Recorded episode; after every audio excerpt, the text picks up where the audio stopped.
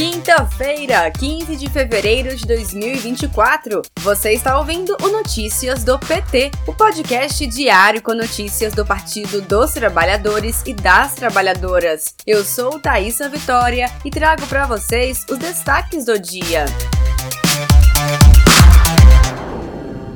Presidente Lula chegou ao Egito para a visita oficial nesta quarta-feira, 14 de fevereiro.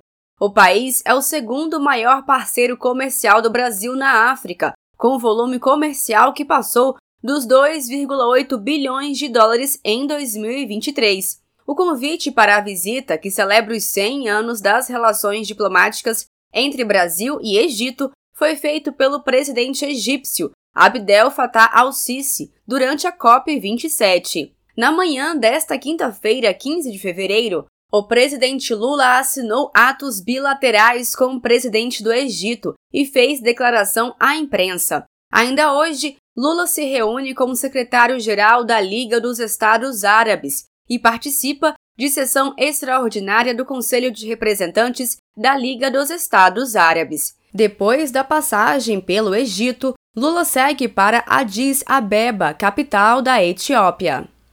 Acompanhe a viagem de Lula pelas redes do PT e ouça os discursos no podcast do Lula no Spotify. Presidente Lula e o ministro Wellington Dias viajam à África para pactuar sobre a aliança global contra a fome e a pobreza. A comitiva brasileira estará na Etiópia entre sexta-feira, 16 de fevereiro, e o domingo, dia 18, para a 37ª Cúpula de Chefes de Estado e de Governo da União Africana, bloco que integra o G20, grupo que reúne as maiores economias do planeta.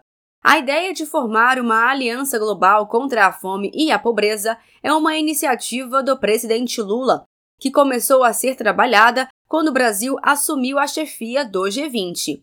A proposta é oferecer uma cesta de experiências exitosas de diversos países e outras nações que queiram adaptar e implementar essas políticas públicas em seus territórios. Confira mais informações no boletim da Rádio PT em radio.pt.org.br. Bolsonaro e seus apoiadores da extrema-direita afrontam a democracia e insistem no golpe, ao convocar ato para o mês de fevereiro deste ano.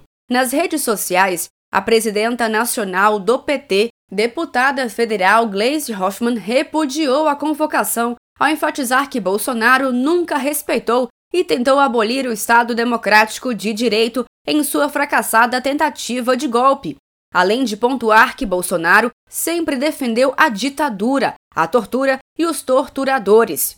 Em seu primeiro ato na presidência, extinguiu os mecanismos de participação social nas políticas públicas e destacou ainda que Bolsonaro montou uma ABIN paralela para espionar adversários e até ministros de tribunais superiores. Para mais informações, ouça o boletim da Rádio PT em radio.pt.org.br.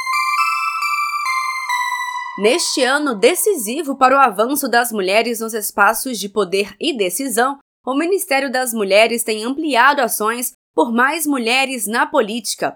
A pasta firmou parceria com a Universidade Federal de Santa Catarina para investigar e analisar as políticas para o enfrentamento à violência política de gênero, raça e etnia em países da América Latina e Caribe. Com investimento de 199 mil reais, a iniciativa também irá identificar os mecanismos legais que oportunizam o avanço das mulheres nos espaços políticos, paridade de gênero, reserva de cadeiras e as perseguições sofridas por mulheres que ocupam cargos políticos. Para mais informações, acesse o site pt.org.br. Este foi o Notícias do PT. Ele é diário e está disponível na sua plataforma de áudio preferida. Siga o podcast para receber uma notificação toda vez que sair um novo episódio. Se você gostou, deixe 5 estrelas na avaliação e compartilhe. Você encontra mais notícias como estas no portal do PT em pt.org.br. Muito obrigada pela sua companhia. Até amanhã!